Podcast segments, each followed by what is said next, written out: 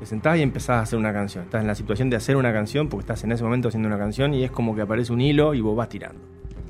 Y vas tirando y vas tirando el hilito y, viendo qué, qué trae eso. Entonces hay una instancia que es eso, tirar y ver qué trae. Ladrones de Canciones es un podcast de entrevistas a músicas y músicos para hablar de sus influencias al componer. Es presentado por John Alemole y producido por Patricia Papazo y Natalia Agustina. Registro por Radio Camacua, Alexis Vilariño. Suscríbete y escuchanos en radiocamacua.uy y en tu plataforma de podcast preferida. Soy John Alemole y en este episodio de esta serie de charlas con músicas y músicos y sus influencias al componer, hablaré con el músico, productor y compositor platense Pablo Matías Vidal, considerado un referente de muchos a la hora de hacer canciones. Hoy vamos a hablar y explorar dos de sus composiciones, Egnaro, de su banda Los Valses, y Palavecino, de su repertorio en solitario. Escuchemos Egnaro.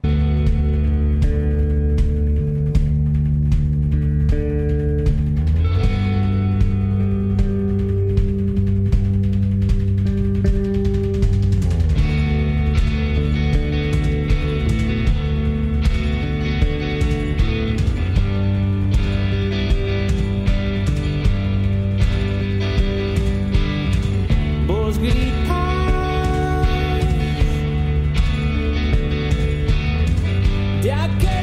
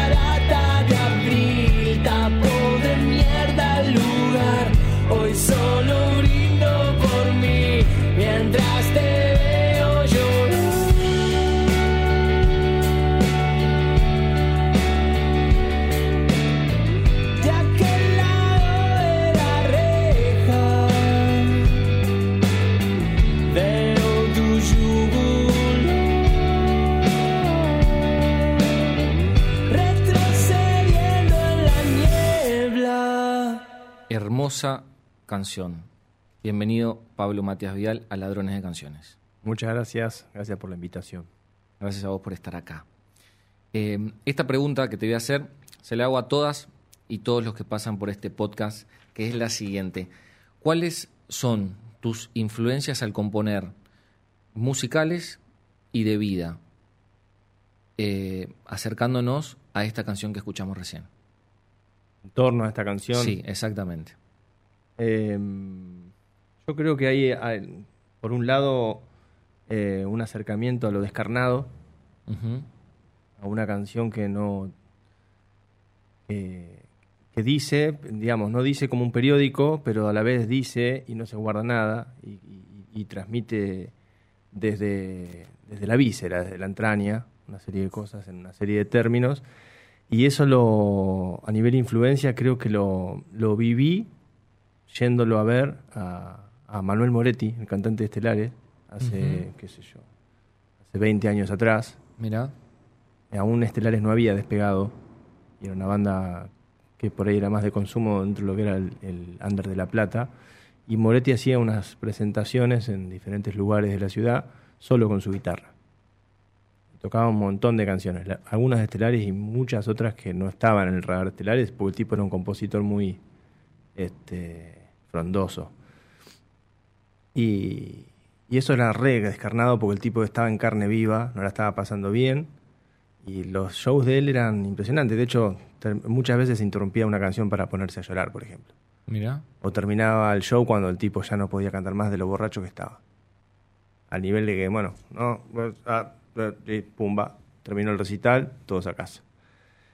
Entonces, ver tan de cerca, ¿no? El, el- la dinámica, el motor, este, de, del compositivo de alguien, Mm, a quien además yo admiraba, digamos, por eso lo iba a ver, este, me hizo entender un montón de cosas con respecto a lo, a lo que lo que puede llegar a transmitir una canción en esa, en esa instancia sobre todo, ¿viste? mm, De, de guitarra y voz, claro, sin ornamentos, sin nada. Y bueno, esta canción, si bien la versión que escuchamos recién es la versión que hicimos con los valses, claro, que la- lo que tiene también de bueno tocar con otras personas es que se termina potenciando todo lo que si está bien trabajado y si se Mm. entendió más o menos por dónde va la canción, eh, que también suele ser la, la- la labor de un productor, digamos, Claro. potenciar o llevar eso que la canción está este, insinuando o que está pidiendo a gritos, tratar de dárselo en vez de quitárselo o distraer eh, a la canción con otro tipo de ornamentos, llevarlo por ese lado. Bueno, en la versión de los valses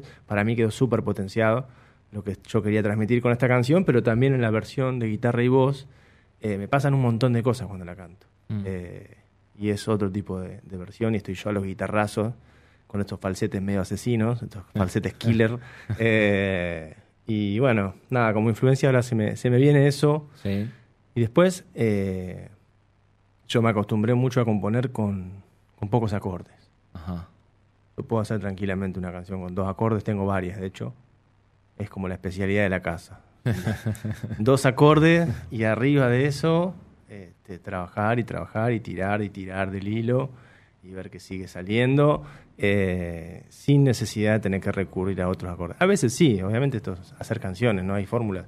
A veces sí, pero me encontré, me di cuenta con el, no, no es, no es algo hecho a conciencia, pero en retrospectiva me di cuenta que tenía una buena pila de canciones de dos acordes y dije, che, acá hay algo que me acostumbré a hacer de esta manera. claro. Qué interesante.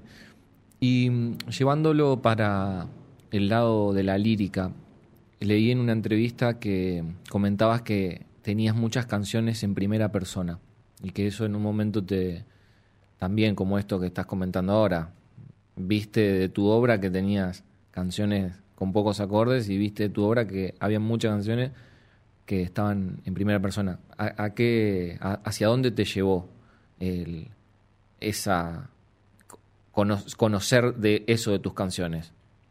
El hecho de darme cuenta. Sí. Y a mí, básicamente, yo creo que cuando uno se da cuenta que está incurriendo en, en algo recurrente, eh, te tira a cambiar, te tira a decir, bueno, esto ya lo hice tantas veces, de alguna manera me acostumbré a hacerlo, porque también uno tiene sus recorridos, todos tenemos nuestros recorridos, y, y qué sé yo, cuando vos ya pasan los años y venías haciendo canciones, de un acorde ya la el reflejo, tenés como un reflejo que te tira que la mano va a ir a otro acorde, que después de tal palabra puede venir tal otra, te vas acostumbrando a hacer las cosas en base a un caminito en el que te sentís seguro, en el que te sentís cómodo. Entonces cuando vos caes en la cuenta de que estás por ahí repitiendo ciertos patrones o ciertas maneras de hacer, me parece que lo, también lo, lo lógico es intentar buscar otra forma. Bueno, Claro. ya hice tantas canciones. Bueno, ahora me voy a proponer este, anular el- la primera persona por un tiempo. claro. Pasa que a veces uno no puede. eh, Hay veces que vos agarrás la guitarra. El otro día un, un- un muchacho me preguntaba cómo había hecho la canción Colmillo, y que es otra canción. Y Sí. yo les dije, mira, yo volví a mi casa y estaba en estado de emoción violenta. O sea, agarré la guitarra y hice y a los cinco minutos tenía la canción terminada.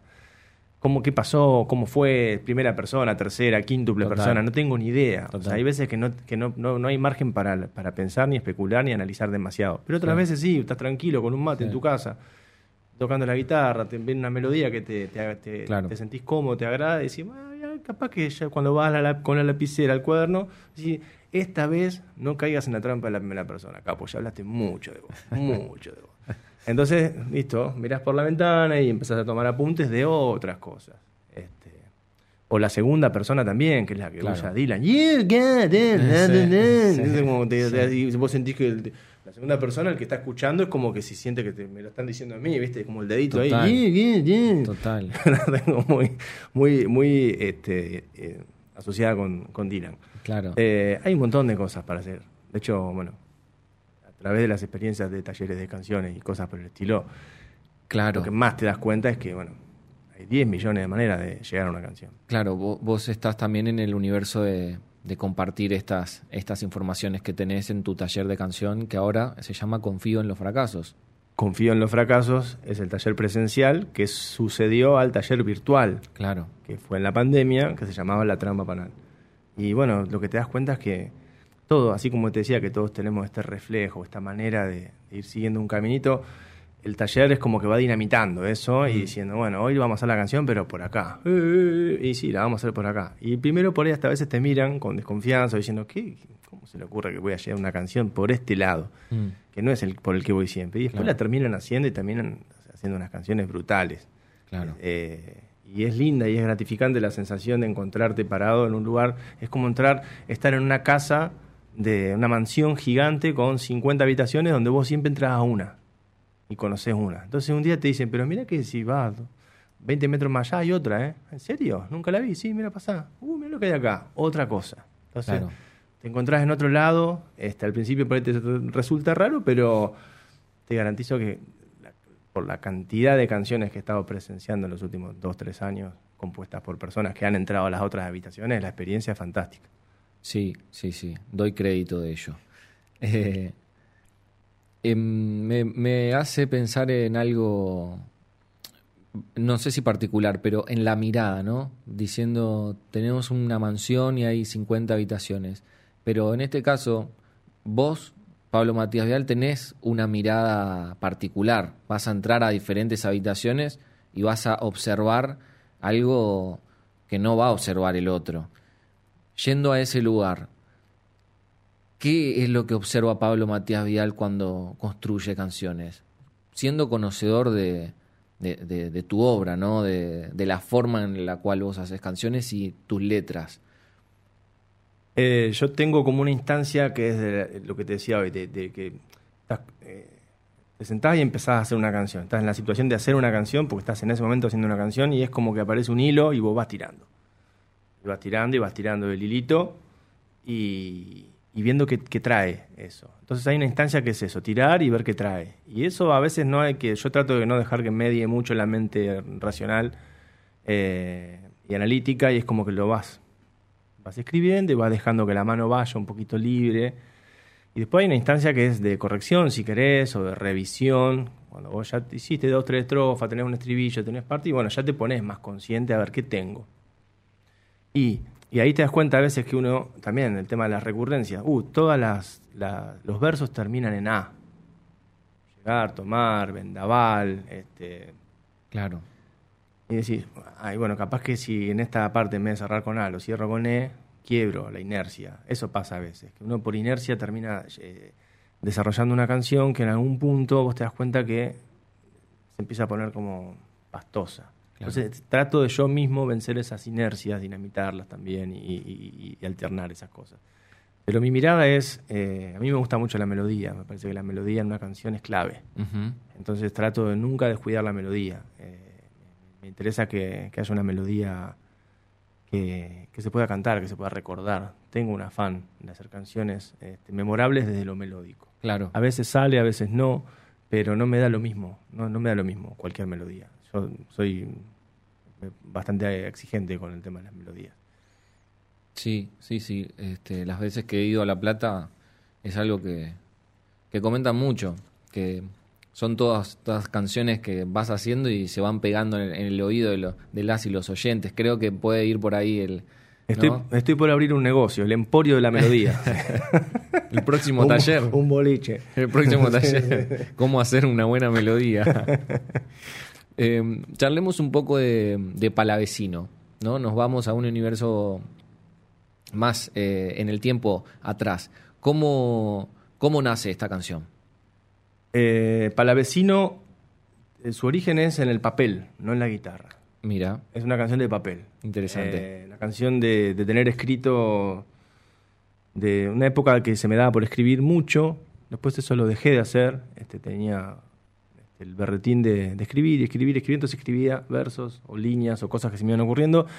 Y en una deriva de, de, esto, de, de estos pensamientos mientras uno va escribiendo, entré en volver al tiempo en el cual me iba de vacaciones con mis amigos al sur, a la Patagonia, en Argentina, eh, haciendo dedo, eh, parando en, campings y viviendo muy así con bastante en contacto con la naturaleza, pero también en un clima de jarán, así con los amigos, cagándose de risa, yendo de fogón en fogón, tocando la guitarra, tomando vino, siendo absolutamente jóvenes eh, y divirtiéndonos mucho. Y no sé por qué entré como en esa cosa medio evocativa de esos viajes y empecé a tirar unas líneas sobre eso. Y quedó ahí. Al tiempo me encontré con la guitarra tarareando. Y ¿qué tengo? A ver qué. A veces uno hace eso. Tenés algo en la musical y vas al cuaderno a buscar, como le llama el indio Solari, que le dice la cantera. a- a- Claro. al cuaderno con las ideas, con las cosas. Entonces yo empecé a ver aquí y en algún momento encontré esto y se, se empezó a delinear. Un, empecé a ver que eh, muchas de las cosas que yo había escrito las podía moldar a esta melodía y le empecé a dar forma y ahí te pones en editor, tenés que editar. Claro. Tenés un, qué sé yo, tres páginas con texto y vas a usar una. Entonces tenés que empezar a editar. Tomás de acá, sacás, pones, qué sé yo. Y la edición derivó en lo que se escucha en la canción. Que lo que tiene para mí de, de particular eh, esta canción, que además de toda la enumeración de cosas claro. correspondientes a, a esta situación veraniega y de viaje, es el cierre. Eh, los mejores días de nuestras vidas que opera como, eh, como una síntesis, si querés, o como que termina de, de redondear, después de todo lo que se dijo en detalle, como un concepto más abarcativo y universal. Sí, este me parece bien interesante que lo traigas porque te iba a preguntar justamente por los finales de, tus canciones.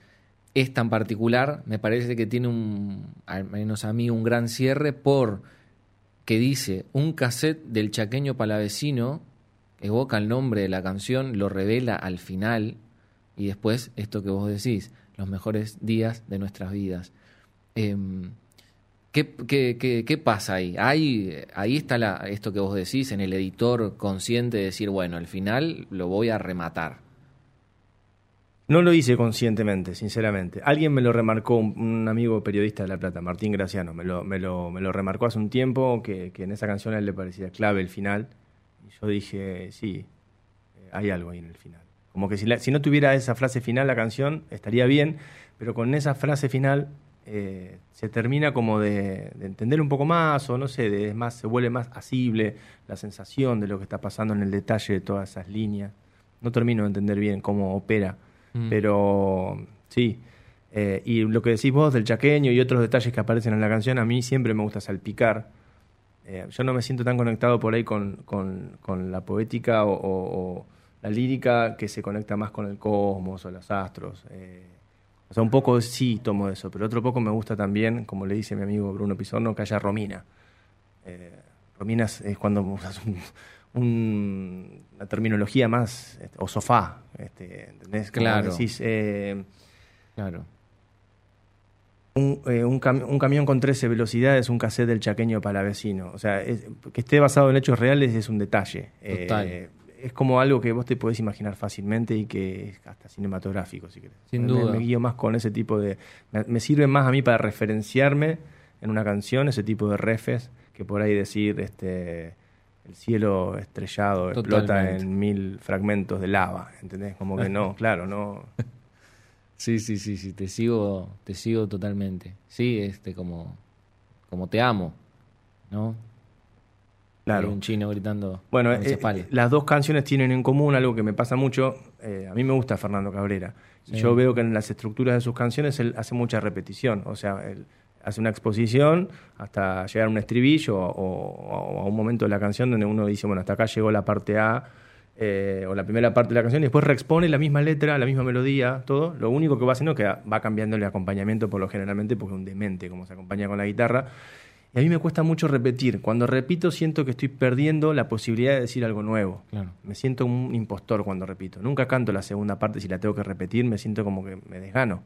No sé por qué es un problema que tengo. Como que siento que le estoy robando el tiempo a la gente. Acá podría estar escribiendo algo nuevo y sin embargo estoy repitiendo. Es una pavada, una tara mía. Entonces lo que he hecho toda la vida es arrancar una canción y desarrollar texto a texto, sobre todo las de esa época, que Claro. están la mayoría compuestas bajo los influjos de la misma sustancia, lo cual tampoco creo que sea casualidad.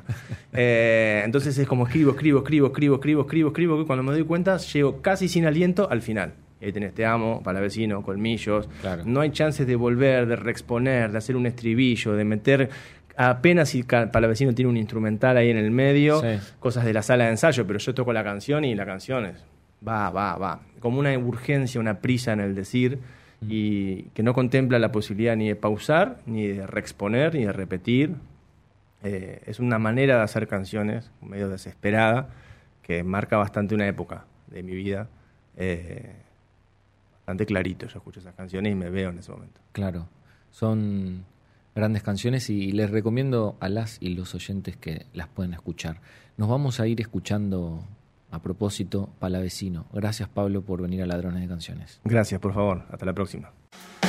Con la cabeza en hojas accesorias, saliste tranquilo a recolectar ramitas. Hay todo un fuego esperando esta noche en torno a los hornos del camping. Si se perdiera los confines del este del bosque. La procesión se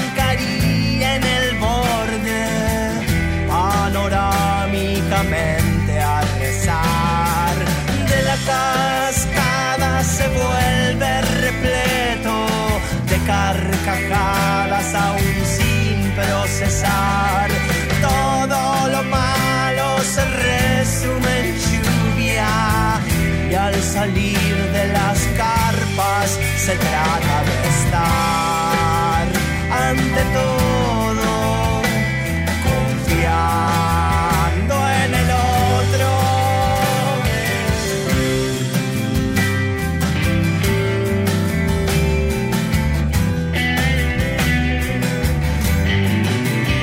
Unos gordos abandonan el ping-pong con prisa.